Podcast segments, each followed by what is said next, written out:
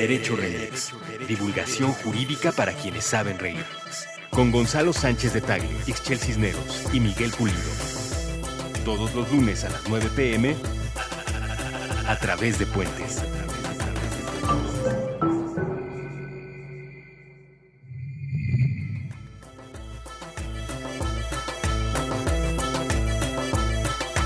Hola, bienvenidos a Derecho Remix. En este episodio trataremos de esos temas que no nos gustan de la democracia. ¿Por qué nuestros representantes se van de chapulines de un lado para el otro? ¿Por qué algunos candidatos nos quieren poner a votar derechos ya ganados? ¿O por qué las comunidades indígenas no están suficientemente representadas? Tenemos a Patricia de Obeso aquí de invitada. Ya saben, nos pueden seguir en nuestras redes sociales. No se pierdan los episodios de Derecho Remix en puentes.mx. Y bueno, dicho eso, los dejamos con este episodio. Que lo disfruten. Buenos días, buenas tardes, buenas noches, bonita madrugada o cualquiera que sea ese minúsculo referente de esa inmensa dimensión llamada tiempo en el que se encuentren. Jaime, Maussan, bienvenido al estudio. Bienvenidos a este, el podcast más famoso a nivel mundial, a nivel global, a nivel interplanetario, el más escuchado, Derecho Remix. Nos acompañan. O sea, ya ni siquiera lo pusiste como en la parte legal. Tú dijiste el más escuchado. De todos. Del mundo, ok. Y de otras galaxias y sobre cualquier tema. Nos acompañan, como siempre, en esta mesa de análisis sesudo de la realidad legal y jurisconsulta de México, el abogado más laureado de la colonia Condesa, Gonzalo Sánchez de Tagle. Presente. A quien pueden seguir en redes en En... arroba. GS. Ah, ya, ya. A mi Twitter, sí. Sí, es que me saca de onda porque no, no- no- apenas me acabo de conectar a Facebook hace una semana. Entonces, sí. GS Tagle. arroba GS Tagle. Y también está aquí esa sonrisa jurisconsulta, Ixchel Cisneros. Hola, ¿cómo le va? ¿Cómo Yo estás? sí sé que soy Ixchel L. Cisneros en Facebook y Chelagüera en Twitter. Chelagüera con la aclaración de que es W y después una U. Exacto. Arroba Chelagüera, a quien pueden seguir en Facebook. Y tenemos de invitada a Patricia de Obeso. Hola, queridos, gracias por la invitación. ¿Cómo estás, Pati? Muy bien, gracias. Ya es acá de la casa, la verdad. Ya, ya, ella es eh, cliente, cliente frecuente, ¿no? Y además es muy cómplice y nos va a ayudar en esta conversación que tenemos preparados para ustedes.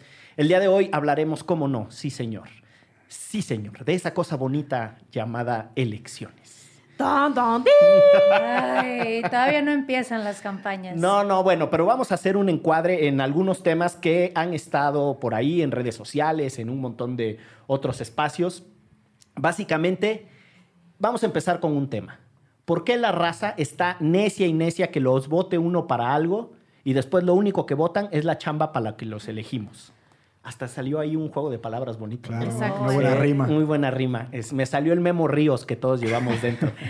Eh, para quienes son muy jóvenes y escuchan este podcast, Memo Ríos era un cómico que solía hacer rimas muy, eh, pues muy mamucas, para decirlo con todas sus letras. ¿Por qué la raza por la que votamos nos deja los pinches puestos arrumbados para los que los elegimos? El famoso chapulineo. Y si ustedes no lo leyeron, les recomendamos que lean el artículo de Gonzalo que está ahí en la página de Antifaz. Buenazo. Y, Pero a en, ver, y en mis propias redes sociales. y en sus Que propias no se redes. sabe, pero no es- Exacto. Pero a ver, déjenme poner así la pregunta abierta sobre la mesa. Eh, ¿Cuál es el sentido en una democracia de levantar la mano y postularse para un puesto del que después se van a rajar? Porque ni siquiera terminan el cargo y no tiene ninguna consecuencia. O sea, ¿qué es lo que está en juego? ¿Por qué es tan frecuente esa conducta? Bueno, en primer lugar, eh, y solo por referir a la columna que, que relatas tú. Solo para autocitarme. por autocitarme, eh, con todo el ego que eso pueda traer consigo. Pero en realidad la ambición, que es un factor humano y que es tan criticado en los políticos, pues creo que es la premisa esencial de cualquier persona que se quiera dedicar a lo público. Es decir, ser ambicioso como lo es Anaya, o como lo es Margarita, o como lo es el Bronco, o como lo es Mid, o quien se les ocurra. Pues está bien, es parte de la premisa del político y aspirar a, a ganar una elección, a tener un puesto de elección popular, no está mal puede que nos genere un poco de repudio la forma en la que lo hacen. Y justamente nos genera repudio una tras otra, porque pues, se- manchan en realidad. ¿Y qué es lo que sucede? Que la ley existe o debería de existir para frenar esos impulsos ambiciosos de, de los, de los políticos, eh, por un lado. Por otro lado, resulta ser que sí, efectivamente, nosotros cada tres o cada seis años votamos a nuestros representantes populares, ya sea que lleguen por votación directa o por vía de los plurinominales. Que son la, los que la designa su propio representación partido. proporcional, que digamos, eso podría haber otra discusión y otro debate. Pero el fondo es que, pasados dos años y medio más o menos de que están en su trabajo, pues deciden, ¿sabes qué? Ahí se ven. Y ahí se ven por qué. Porque está dentro de mis legítimas aspiraciones buscar otro puesto, otro cargo. Y efectivamente, nos dejan votados con el cargo, llegan suplentes que muchas veces no saben ni siquiera dónde está el baño, a duras penas quizás saben en qué trabajan, para qué están donde están, y con suerte, pues a lo mejor saben hasta su nombre. Pero el punto es que efectivamente dejan arrumbado en busca de otro cargo de elección popular. Tenemos el caso de Gabriela Cuevas, que incluso se cambió de de- Partido. de partido. Eh, todos aquellos que pretenden buscar un cargo, digamos ya no dentro de una diputación o dentro del Poder Legislativo, sino que van a buscar un cargo ejecutivo. Es decir, es un juego entre legitimación de buscar un nuevo trabajo y dejar votado el valor del voto que en su momento se les dio para que llegaran a ese puesto. Literal, ahora en diciembre, cuando lo de la Ley de Seguridad Interior, fuimos a platicar con varios senadores y senadoras. Y una de ellas fue Cocoa Calderón, la hermana del expresidente. Y de plano nos dijo así como, uy, no, ya es bien tarde para que ustedes quieran arreglar esta onda, porque además esto se va a resolver ya porque el próximo periodo, que es el que empieza ahora en enero, eh, pues es electoral.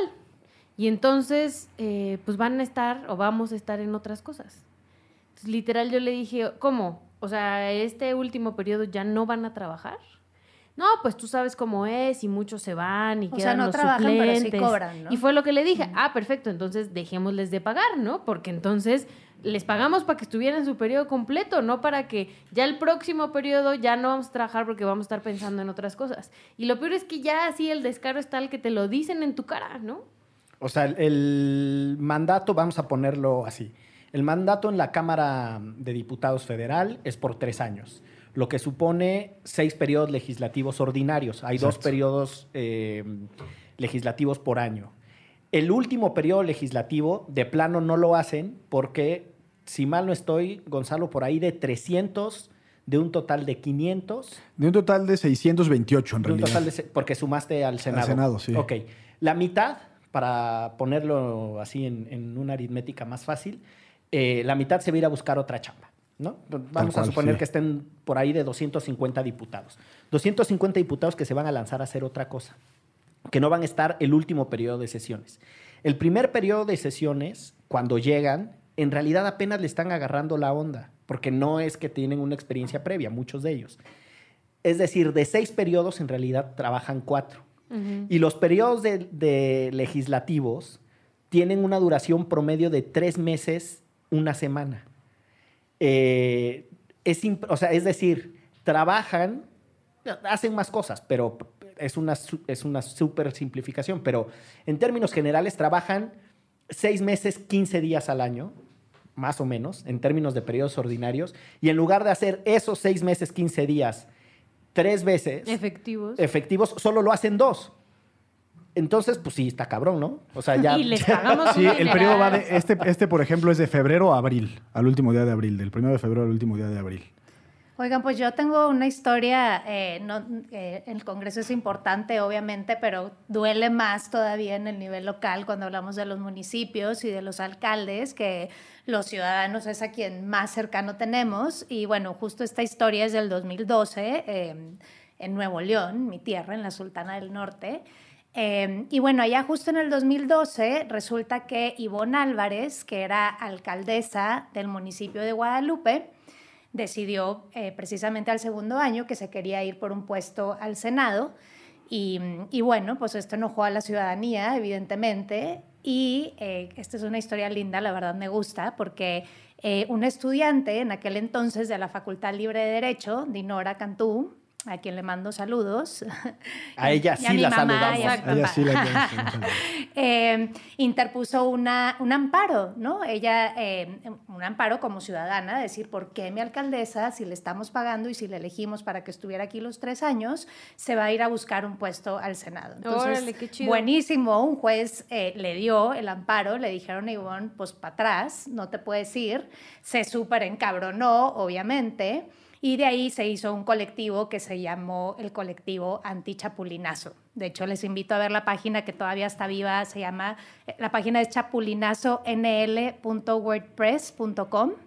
Eh, están lindos los videos. eh, y bueno, luego otro ciudadano se animó y también puso una denuncia en contra de Fernando Larrazábal, la que el famoso alcalde de Monterrey, que gobernaba cuando pasó eh, la tragedia en el Casino Royal, en aquel entonces, que luego apareció el hermano vendiendo quesos, cobrando piso, evidentemente, en el casino. Y bueno, pues ciudadanos valientes que dijeron, no me la van a hacer, yo voy a poner una denuncia y si bien, como todo en México, no la, al final no la ganaron y sí se fueron eh, a, a los puestos que querían eh, aquellos gobernantes, creo que es un buen precedente que los ciudadanos eh, den esas luchas, ¿no? Y sobre todo a nivel local, que se siente tan cercano. Pero la compañera Ivonne sí llegó al Senado. Llegó Es- al Senado. Es una chapulina por excelencia por y antonomasia. Y luego ya la historia la conocemos que fue contra el Bronco en el 2015 y perdió dramáticamente. Eh, fue una campaña muy penosa. Eh, pero bueno, igual eh, creo que al final del día también algo que, que molesta del chapulinazo o de- del sistema político, como tú lo decías al principio, Gonzalo, es que de eso viven, ¿no? O sea, al final del día, Ivonne, lo que, el argumento que me parecía totalmente barato, no era yo tengo derecho a ser votada. Pues sí, güey, pero primero te eligieron para, Para ser otra alcaldesa, cosa, ¿no? Y te Claro. decidiste irte. Entonces, creo que ese problema de fondo de que aquí al final del día eh, los políticos viven de la política de la manera que sea, o robando, o cobrando, o no trabajando, eh, creo que eso es un problema de fondo que hay, no, no. el- Yo creo que es la visión patrimonialista que tenemos de la política, o que tienen los políticos en funciones de la política. Ahora, a mí me parece que la conducta por sí misma no necesariamente es reprochable. Es decir, si una persona está haciendo algo bien en un cargo de una diputación federal y por la manera en la que están estructuradas las elecciones, en el siguiente periodo quiere competir para ser senador, pongo el ejemplo concreto, por ejemplo, de Pedro Kumamoto. A mí me parece que lo que Kuma está haciendo de hacer eh, patente su aspiración de ahora competir en el Senado, cuando antes estaba en la legislatura Que en el caso tuvo que pedir licencia, Tuvo que pedir licencia, exacto. A mí me parece que es una aspiración, insisto, moderadamente legítima por sí misma. El problema es que es sistemático. Creo que lo que le molesta a la ciudadanía es que tú ya casi puedes dar por sentado que los periodos de los alcaldes no van a ser terminados. O sea, no es que alguien hizo una extraordinaria gestión, creció dentro de su partido y la ciudadanía lo quiere ver teniendo atribuciones más importantes o un puesto más relevante. Yo creo que no es eso. Porque nadie, nadie se, vamos, nadie se enojaría de tener a mejores personas en posiciones más importantes. Insisto, uno, creo que es sistemático y dos, se ha llevado unos extremos de trampa impresionante.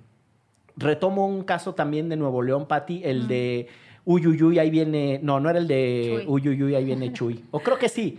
Eh, Chuy fue eh, alcalde de San Pedro y después fue alcalde de Monterrey. Así es. Y el otro, Chema Elizondo, eh, que se note que yo también tuve mis años de regio montano.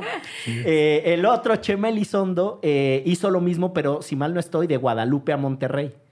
Eran alcaldes del- de un municipio, y como es una ciudad en realidad formada por Una- zona una zona conurbada, exacto, una zona metropolitana. Lo que sucedía es que te amanecían un día de alcaldes de un municipio y te dejaban botada la chamba y se pasaban al otro.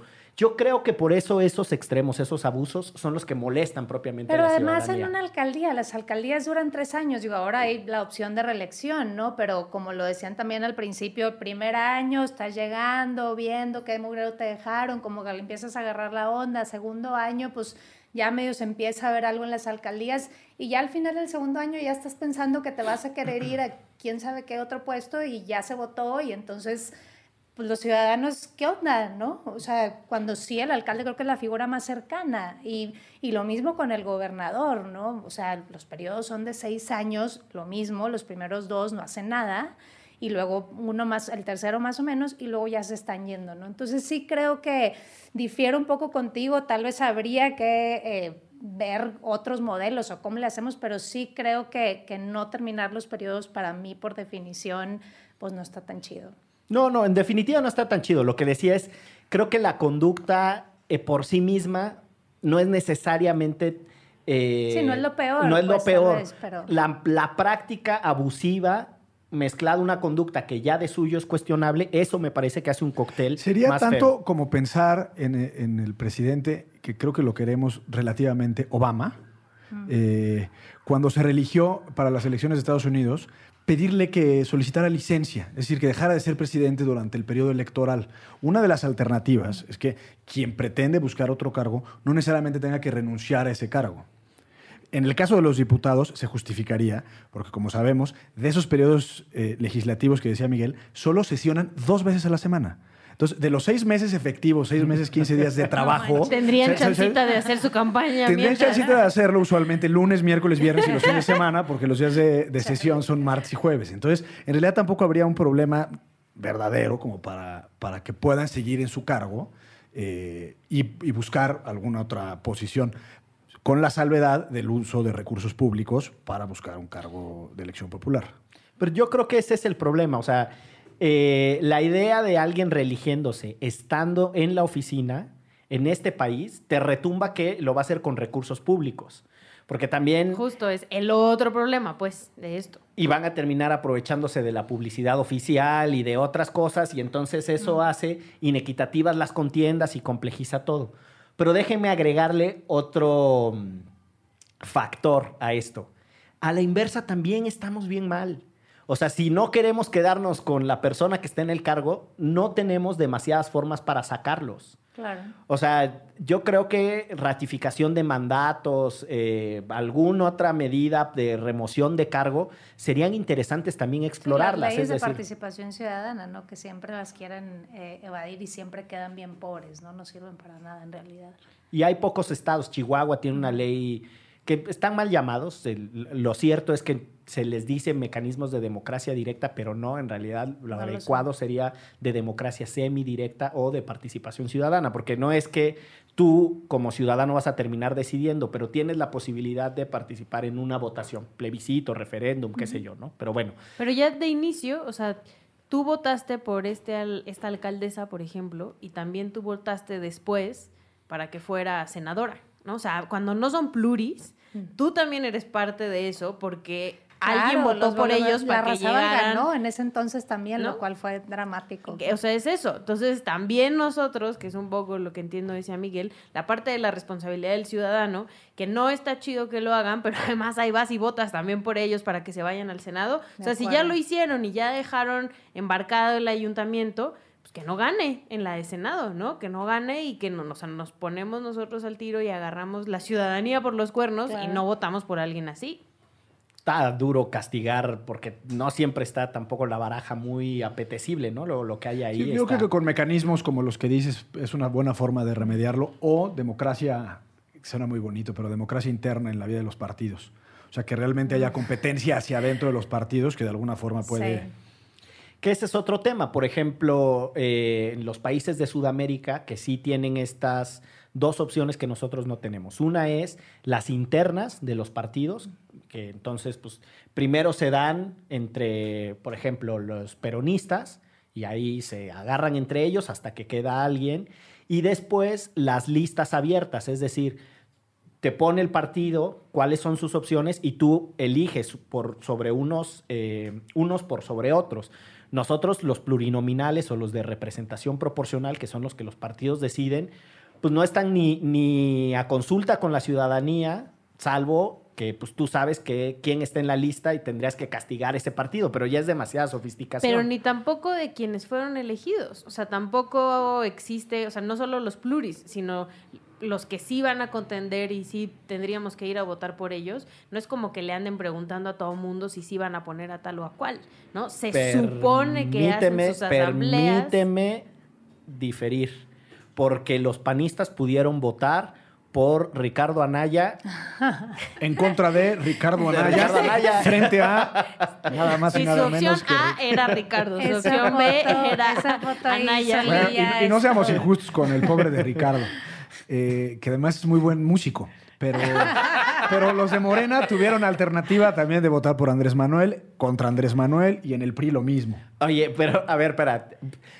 No se montaron una votación y no imprimieron boletas en las que era necesario. los de Morena. No es que yo quiera defender a Pepe Mid y a AMLO, pero, o sea, el extremo se llevó mucho más lejos en el caso del PAN. Era innecesario hacer una jornada electoral donde solo aparecía un rostro y un nombre en la Claro, boleta. claro, Perdón, pero... De acuerdo, un de balazo acuerdo, en de el O pie sea, acuerdo. sí ya es como... Está... Bueno, con esto cortamos este primer segmento de Derecho Remix eh, a propósito del chapulineo y esas cosas. Volvemos eh, en unos instantes. Derecho, derecho, de, de, de derecho remix. Cultura pop de 60 con Evaristo Corona Volvo. Nuevo episodio de lunes a viernes a las 4 pm. Puentes punto.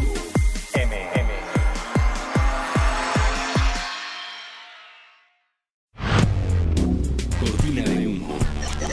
Cultura canábica nacional. Con Andrés Vargas Russo.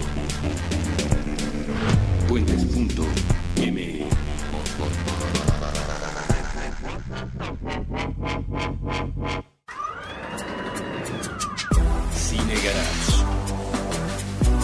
Aquí cabe todo el cine. Con Eric Estrada. Estrenos. Estrenos.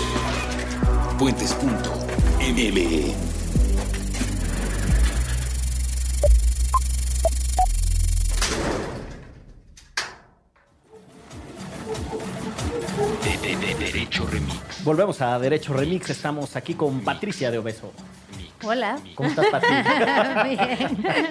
Me agarraste desprevenida. y con EGC Tagle. EGC. ¿Qué, qué, EGC? EGC. ¿Qué- qué es eso? EGC es como el X, XHGC, ¿no? El servicio de la es. GS. G de Gonzalo, S de Ah, Sánchez. cambié Y luego- las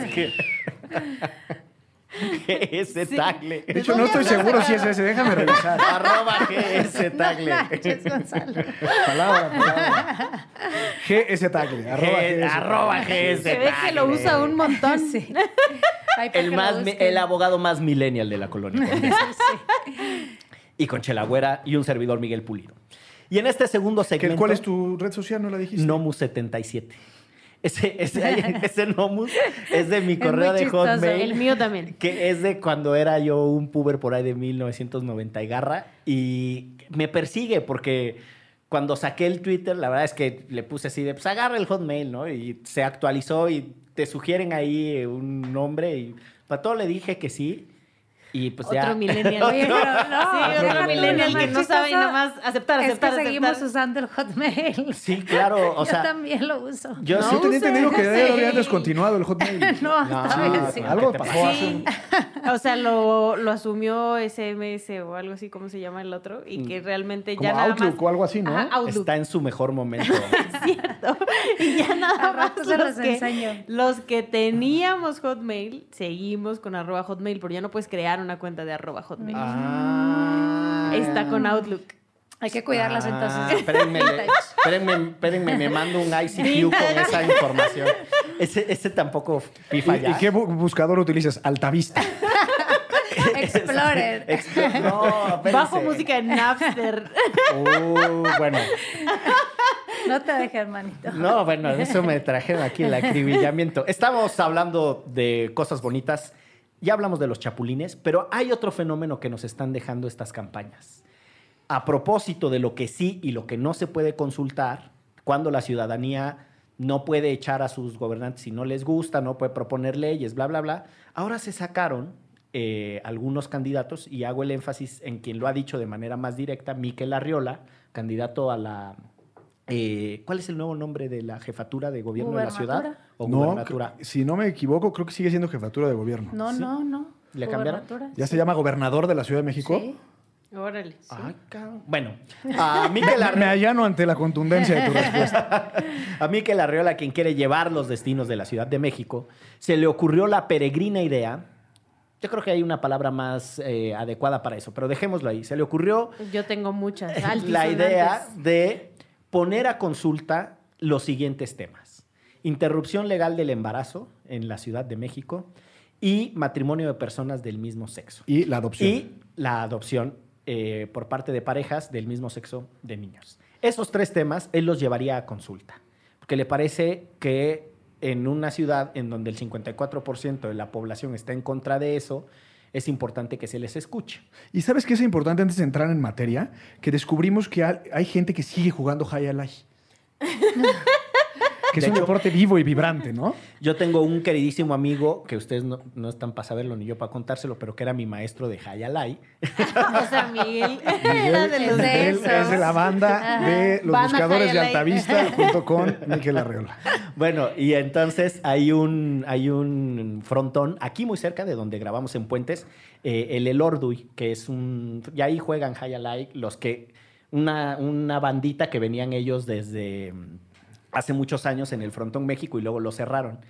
Eh, y conocían no solo a Miquel Arriola, sino a otro que jugaba Hayalay ahí, que es un personaje también de la política mexicana en estos momentos, el señor Cuauhtémoc Blanco. La Ah, familia de. Cuauhtémoc Blanco jugaba Hayalay. Puro con- gobernante sí. decente. Sí. Eh, le mando un saludo a Bordo 1 y Bordo 2, la pareja de Hayalay. eh.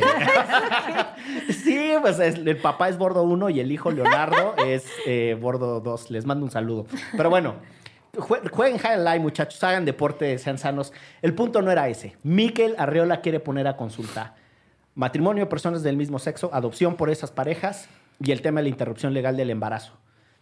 Retroceso. No, bueno, o sea, Ciro Gómez Leiva dijo en radio, esos son derechos ganados. O sea, esa propuesta es un retroceso. O sea, sí, o sea, Ciro. Imagínate, imagínate. Escucharon ustedes bien. Dilo otra vez.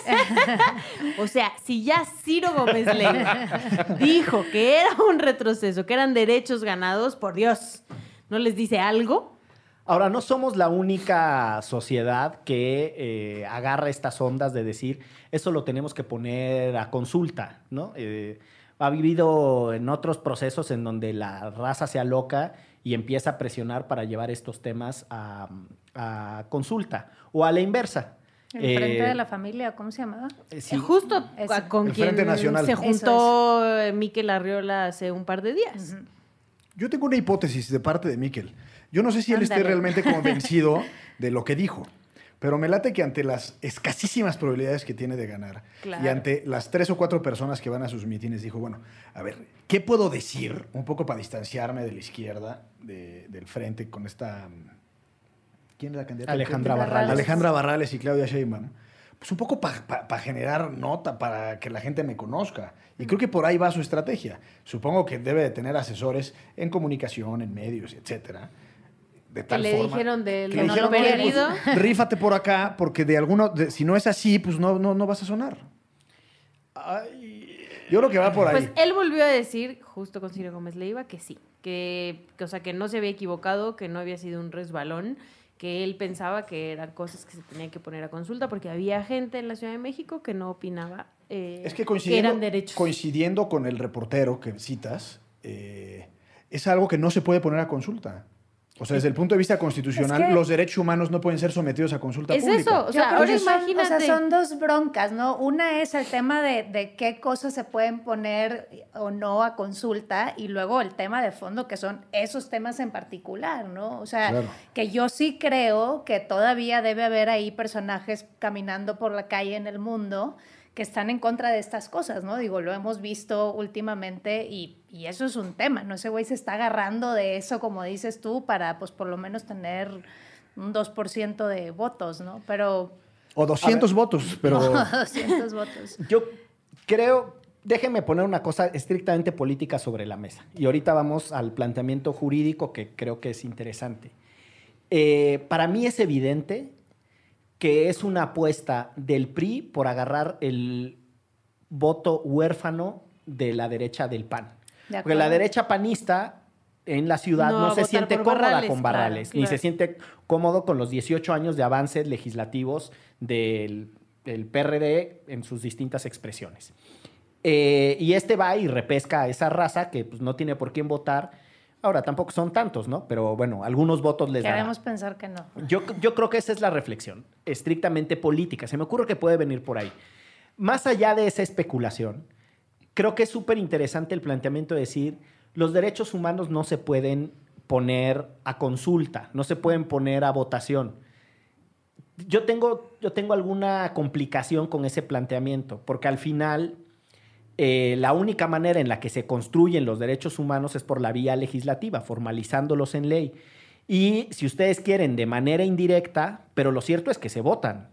O sea, uno vota a los representantes y después los representantes en su momento legislativo votan si están a favor o en contra de la expansión de derechos. Es decir, cuidado, porque los derechos sí se votan. Así es como se consiguen. O sea, en un proceso de, de avance legislativo. Yo creo que el planteamiento es otro, es que tú tengas derechos, los de Patricia o los de Gonzalo o los de Ixchel y sus otros nombres que no recuerdo en este momento. Lidia Eh, Ángela. Lilia Ángela. Ay, ay, ay, ay, ay. A ver, ¿cómo? Lidia, Lidia. Michelle, Lidia, Ángela. Ajá.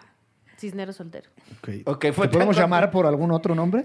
La verdad, si me dices Lidia, lo más probable es que no, No haga voltea. caso porque nadie me llama así. Ángela todavía más o menos. Las muchachas y muchachos del Starbucks me llaman así porque el otro es muy complicado. Ok. Ok, bueno, está bien elegir ese.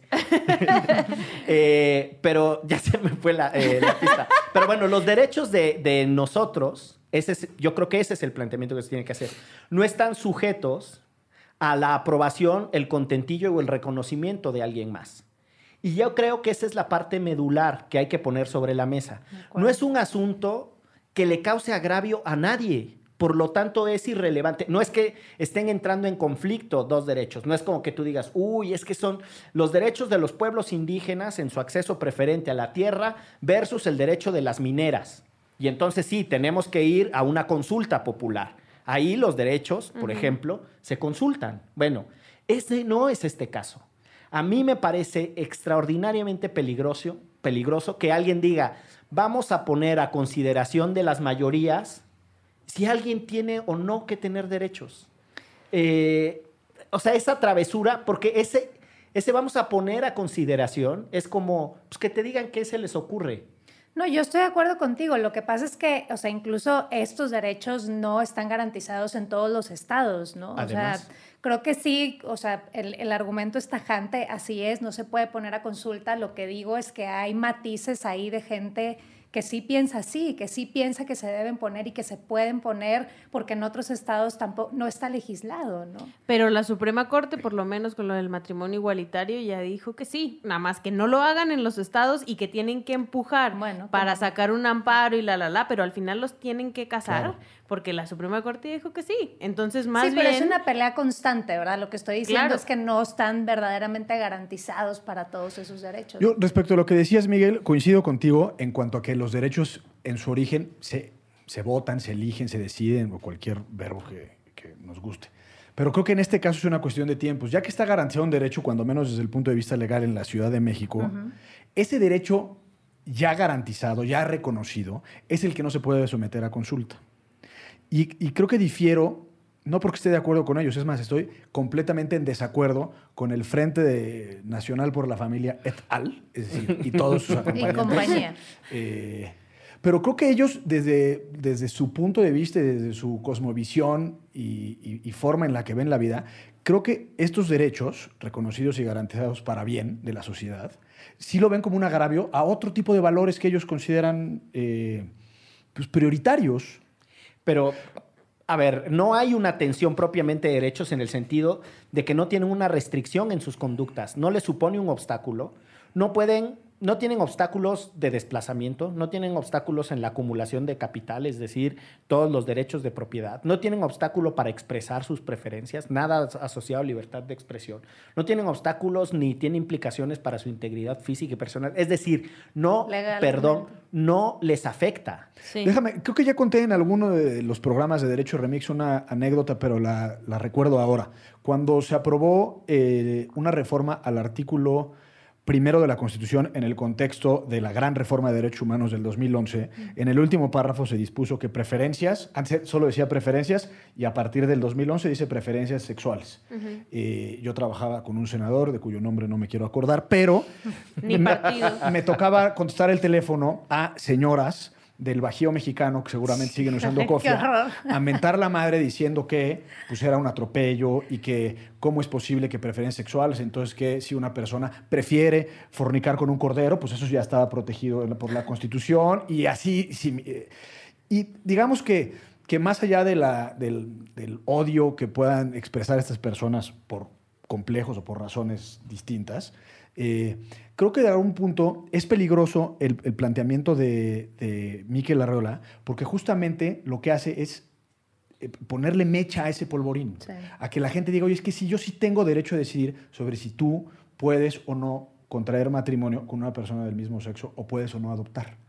Y ahí creo que, o sea, lo que quiero decir es que planteamientos como el de Miquel dicen, ya ven cómo sí tenemos razón, esto sí debe ser votado por nosotros.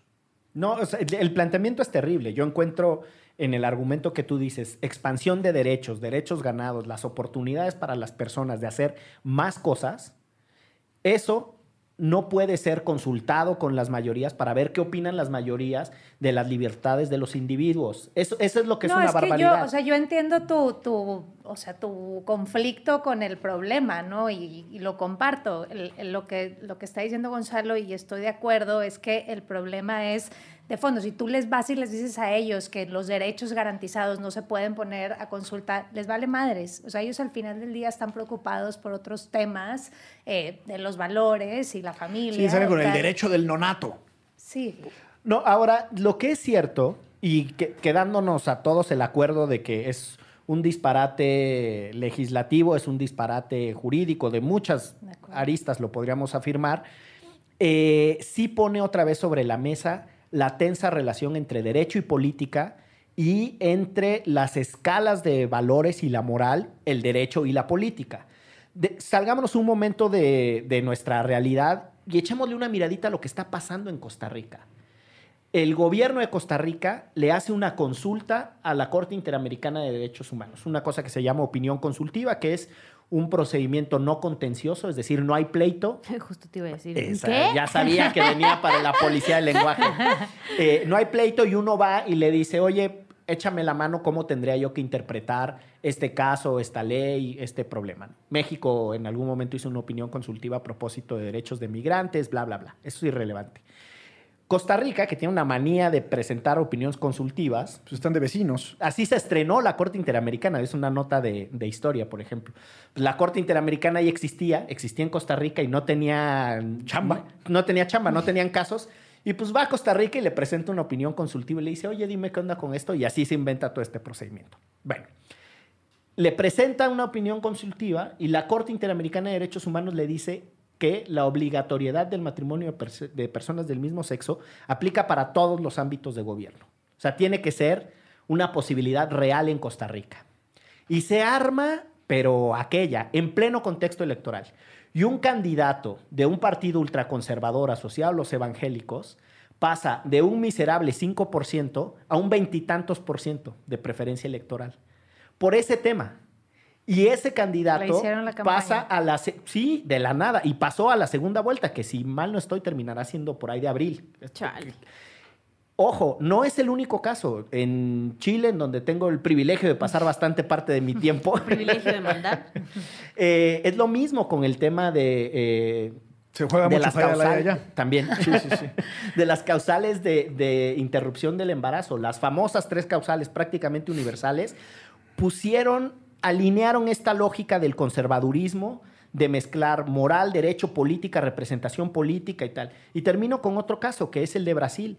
O sea, los, los eh, ahora conocidos como representantes evangélicos, con la Biblia en la mano, diciendo que por Dios, por el amor a Dios, tenían que eh, avanzar en el juicio de desafuero contra Dilma Rousseff.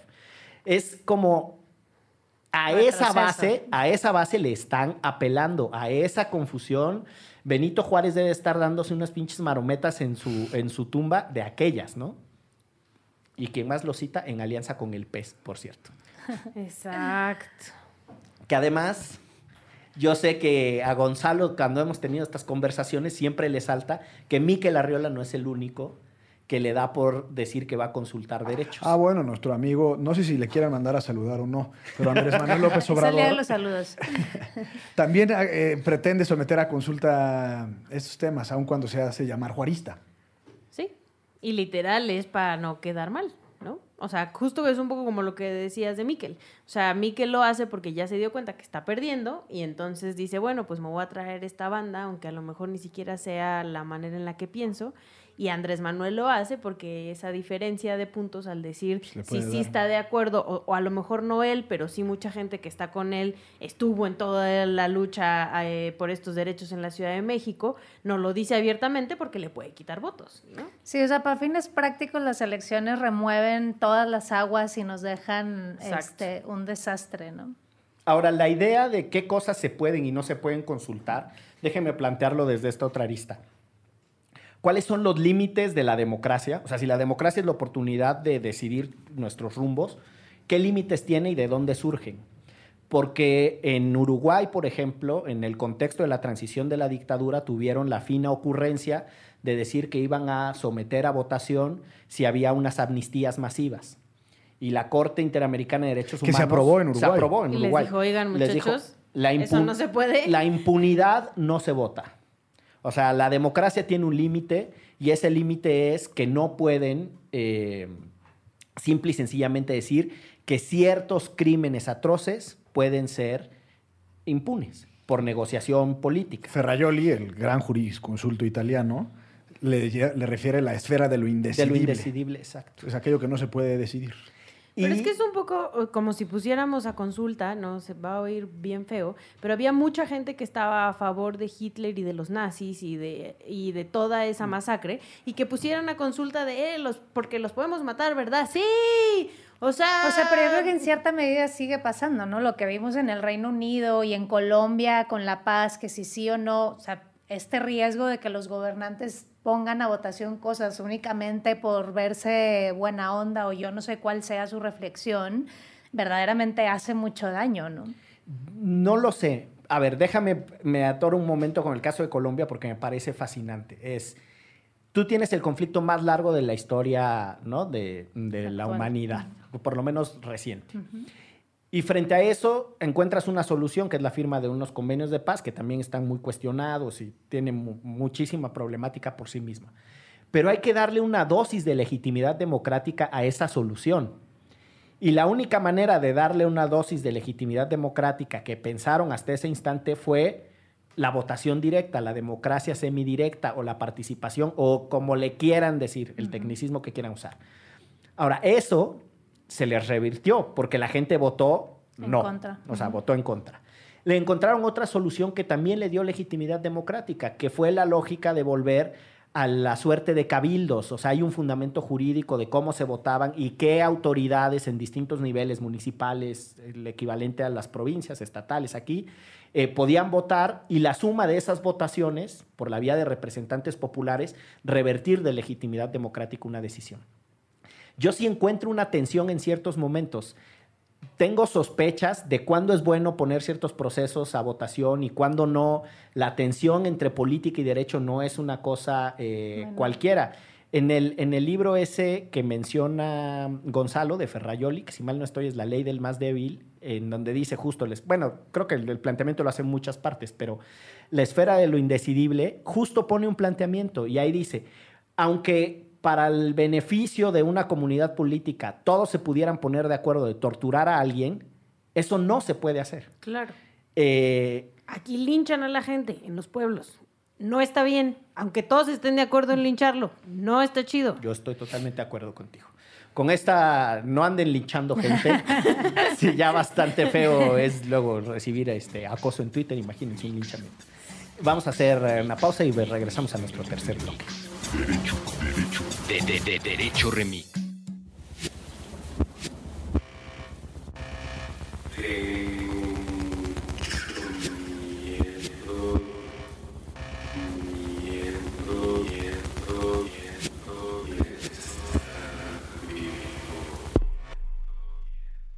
Creo que nadie, nadie esté tratando de cambiar algo debe ser detenido, por los que dicen que no se puede, no se puede. no se puede, no se puede, no se puede.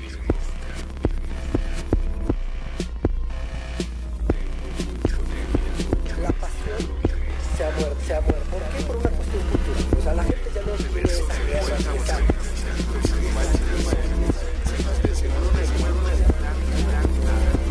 Tengo mucho miedo de estar vivo.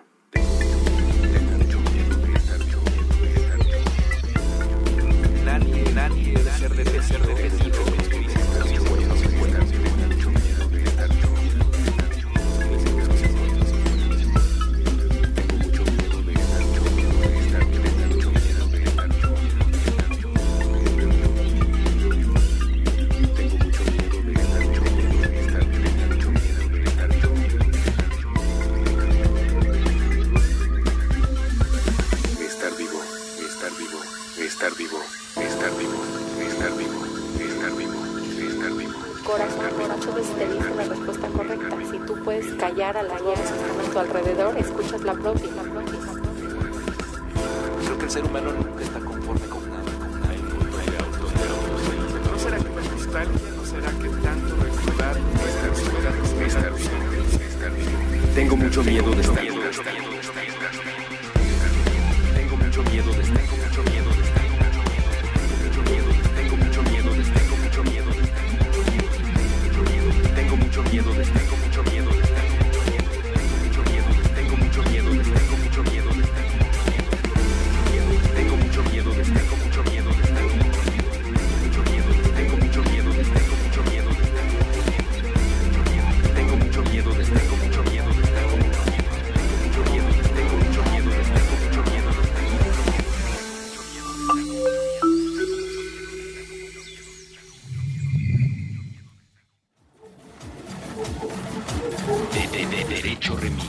Volvemos a Derecho Remix, estamos en esta bonita conversación que pasó del chapulineo, qué alcance tiene la participación ciudadana para impedirlo, para promoverlo.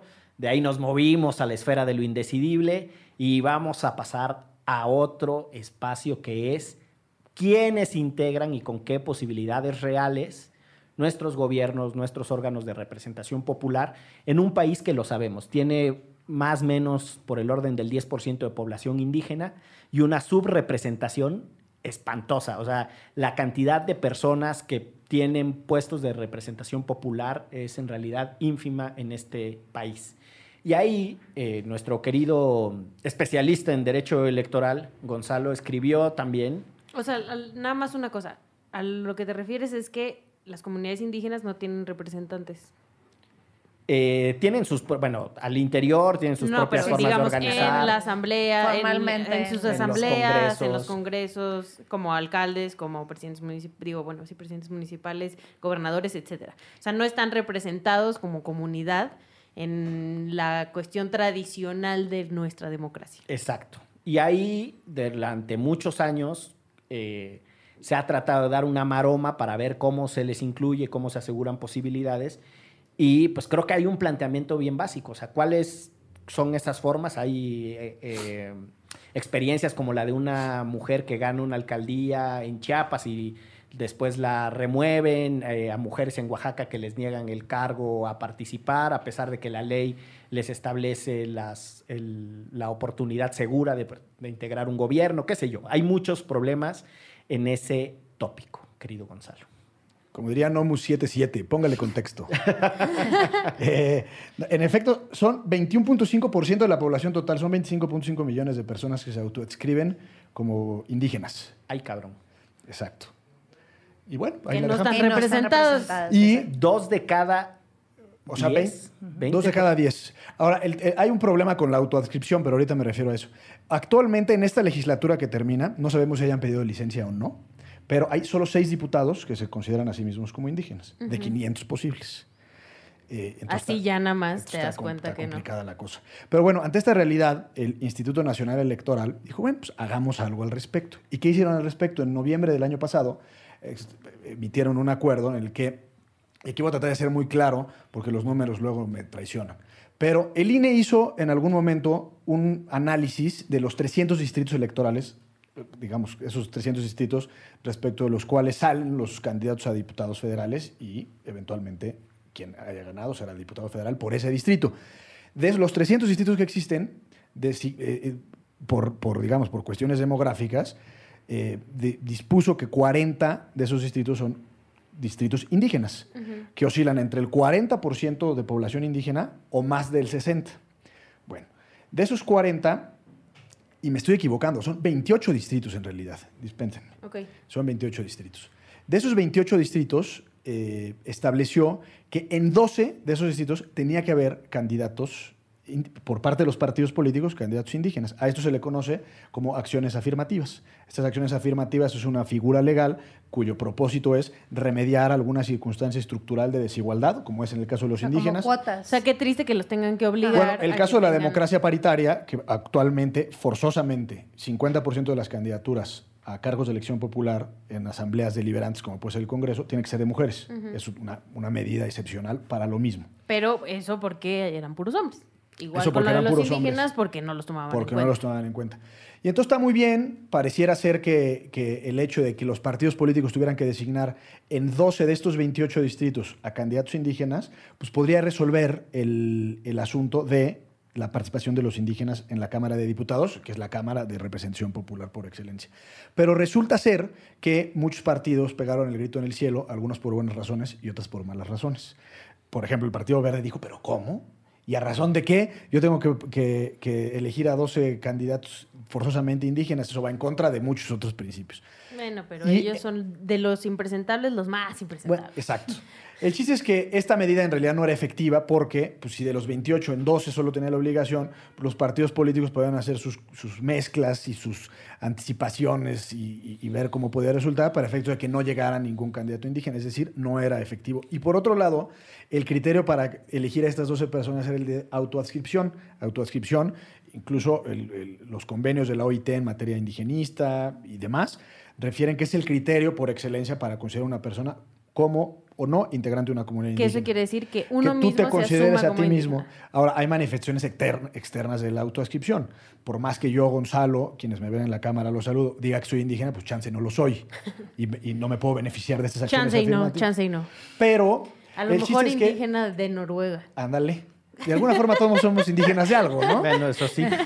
Eh, y chiste es que esta medida pues, también daba, daba pie para que los partidos políticos le dieran la vuelta para una persona que no era indígena, pero que levantara la mano y dijera, ah, pues yo me autoescribo como indígena, terminara siendo el candidato. Y esto llegó al Tribunal Electoral, que lo hemos criticado aquí mucho, pero en este caso creo que hizo bien su chamba, y dijo, no.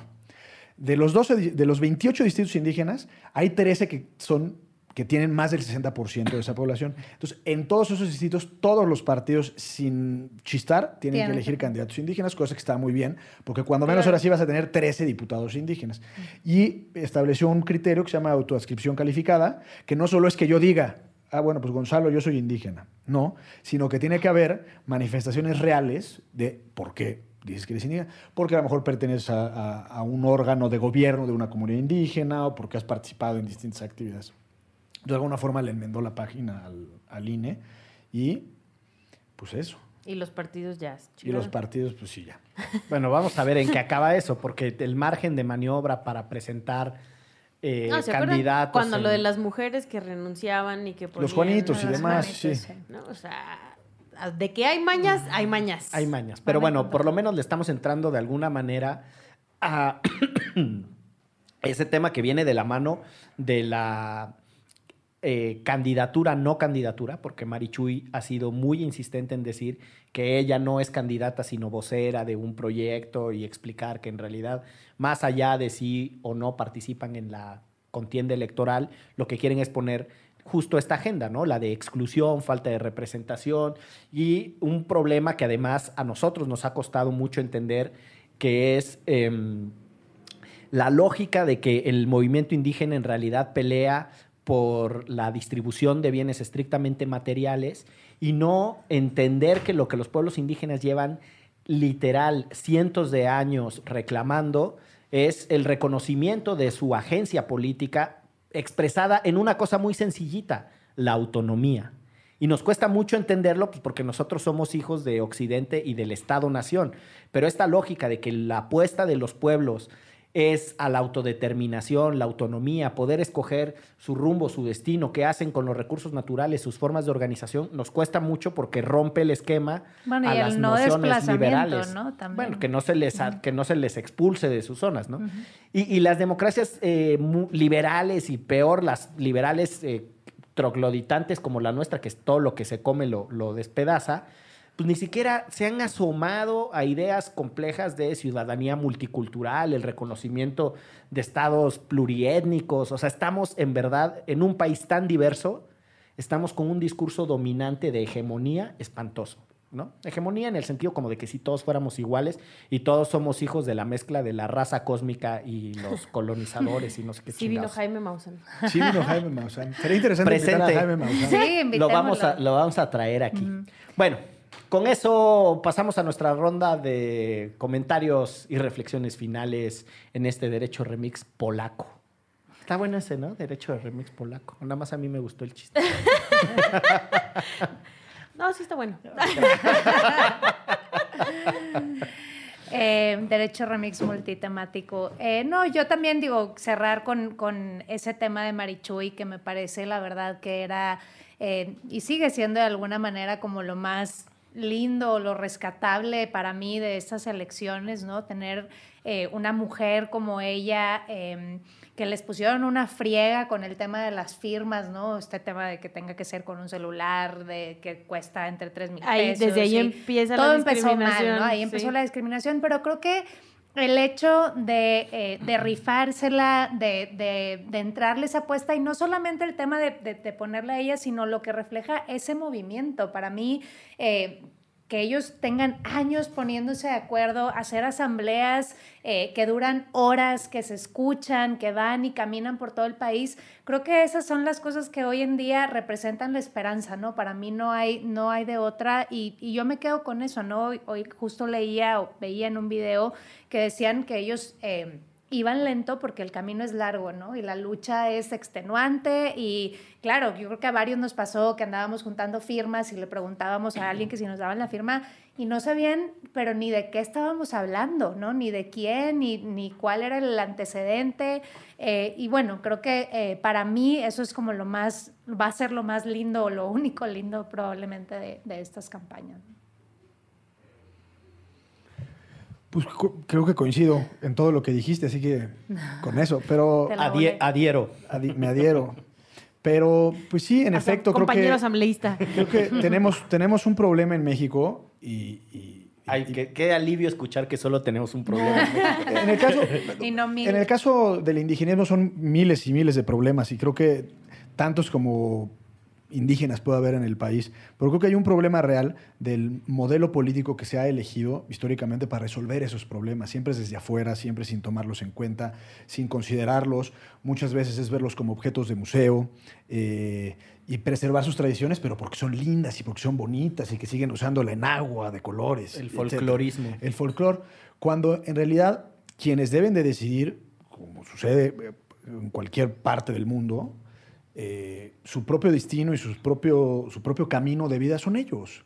Y creo que la participación de Marichuy, que lamentablemente o al parecer no va a conseguir el número total de firmas para estar en la boleta, es decir, no, no, no vamos a tener a Marichuy en las campañas electorales, eh, pues es lamentable porque justamente la función de Marichuy en este caso era visibilizar y poner sobre la mesa el factor y la cuestión indígena en México. Entonces, mal, y coincido con esa frase zapatista, que vamos lento porque el camino es largo. Querida Excel. Pues nada, coincido con mis compañeros anteriores, compañeros de lucha. Y pues ojo con las elecciones, o sea, también exijamos, estemos súper truchas, viendo qué onda con la lana que va y viene en campañas, con la corrupción, con la impunidad, porque es el momento en el que más se destapan y se vuelven locos y se gastan todos nuestros recursos en una sarda de cosas como gorras y frutsis y Mochilas. etcétera, etcétera, ¿no? Entonces, em, justo sé de varias iniciativas que nos van a pedir a los ciudadanos que les ayudemos para denunciar todas este tipo de cosas, pues hagámonos presentes, ¿no? También, o sea, si te llega tu mochila del verde eh, cuando no te debe de llegar nada, pues denuncia, ¿no? Y no te quedes nada más ahí con la idea. Y quémenla. Exacto. Ese es el segundo paso. Ok. con leña verde. Ok. bueno, eh, dos ideas que me quedaron ahorita que los escuchaba. Una es este planteamiento que hace Gonzalo, siguiendo el hilo de, de conversación de Patti sobre pues, la esperanza que reabriga el movimiento zapatista, el CNI, el Consejo Nacional eh, Indigenista y el acompañamiento, es Consejo Nacional Indígena, eh, y el acompañamiento con, eh, con, con la candidatura de Marichuy, me, me evocó a Rodolfo Stavenhagen. Para quienes no saben, Rodolfo Stavenhagen es, bueno, ya, ya falleció. Rodolfo era un antropólogo extraordinariamente brillante. Eh, él fue relator de las Naciones Unidas para los Derechos de los Pueblos Indígenas y Rodolfo escribió por allá de, finales de la década de los 50 un texto que era eh, una crítica a las siete eh, tesis modernizantes de América Latina. Y en ese, en, en ese artículo, Rodolfo se pelea con un autor que promovía las tesis de la modernidad y cómo había que modernizar a los pueblos y tal. Y poco antes de fallecer Rodolfo, que falleció hace dos años, en el Colegio de México le hicieron un homenaje a propósito de ese artículo que él había escrito en los cincuenta y tantos. Creo que se habían próxima, cumplido. 50 años de su artículo, 60 años, no sé, honestamente. Eh, y es ese planteamiento.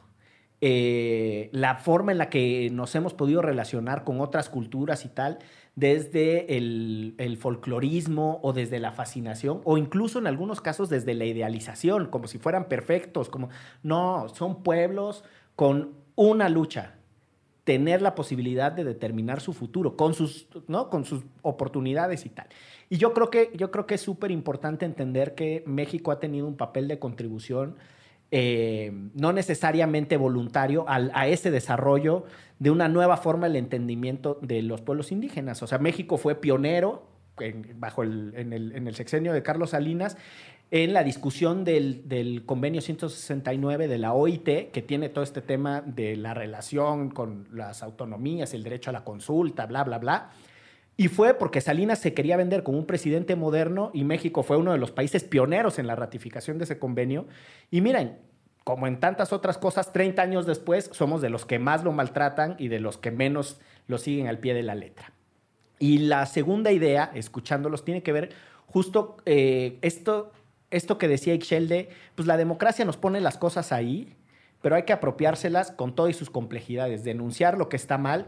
Y yo sí creo que tenemos un, un deber republicanos de entusiasmarnos con lo que está bien. Eh, esa es también parte de mi, de mi reflexión. Muy bonita, muy bonita. Pues esto fue Derecho Remix. Muchas gracias por escucharnos.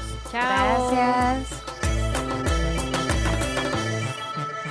De- Derecho Remix. Divulgación jurídica para quienes saben reír. Con Gonzalo Sánchez de Tagle, Ixchel Cisneros y Miguel Pulido. Todos los lunes a las 9 pm a través de Puentes.